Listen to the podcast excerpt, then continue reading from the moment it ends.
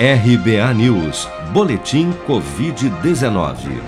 Segundo a última atualização do painel Covid-19 do Ministério da Saúde, somente em 24 horas foram notificados pelas secretarias estaduais de saúde 12.969 novos casos e 390 mortes pela doença no Brasil nesta terça-feira, elevando para 603.855 o total de óbitos causados pela Covid-19 desde a primeira morte confirmada em março do ano passado.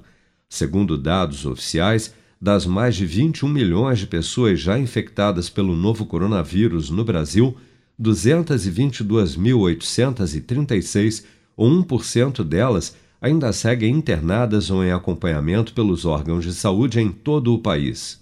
Dados do Programa Nacional de Imunização apontam que até esta terça-feira, 152.075.780 pessoas, ou 71,8% do total da população do país, já haviam recebido a primeira dose de vacina contra a Covid-19, sendo que destas, 106.356.335, ou mais da metade dos habitantes do Brasil, 50,2%, também já foram imunizadas com a segunda dose ou dose única contra a doença.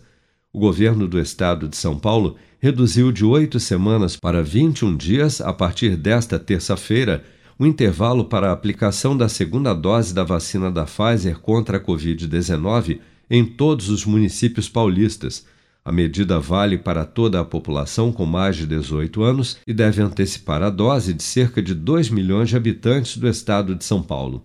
O médico sanitarista e ex-presidente da Anvisa, Gonzalo Vecina Neto, esclarece que a redução do intervalo entre as doses da vacina da Pfizer é segura, já que segue a indicação em bula da própria farmacêutica. A indicação de fábrica era essa. Nós é que aumentamos para aumentar o número de doses é, número um. Né? Então, na Pfizer, tranquilo, é, é a orientação oficial, inclusive da fabricante. O governo do estado de São Paulo informou que a vacinação dos adolescentes entre 12 e 17 anos seguirá com um intervalo de oito semanas, também podendo ser reduzido em breve a depender da disponibilidade de doses.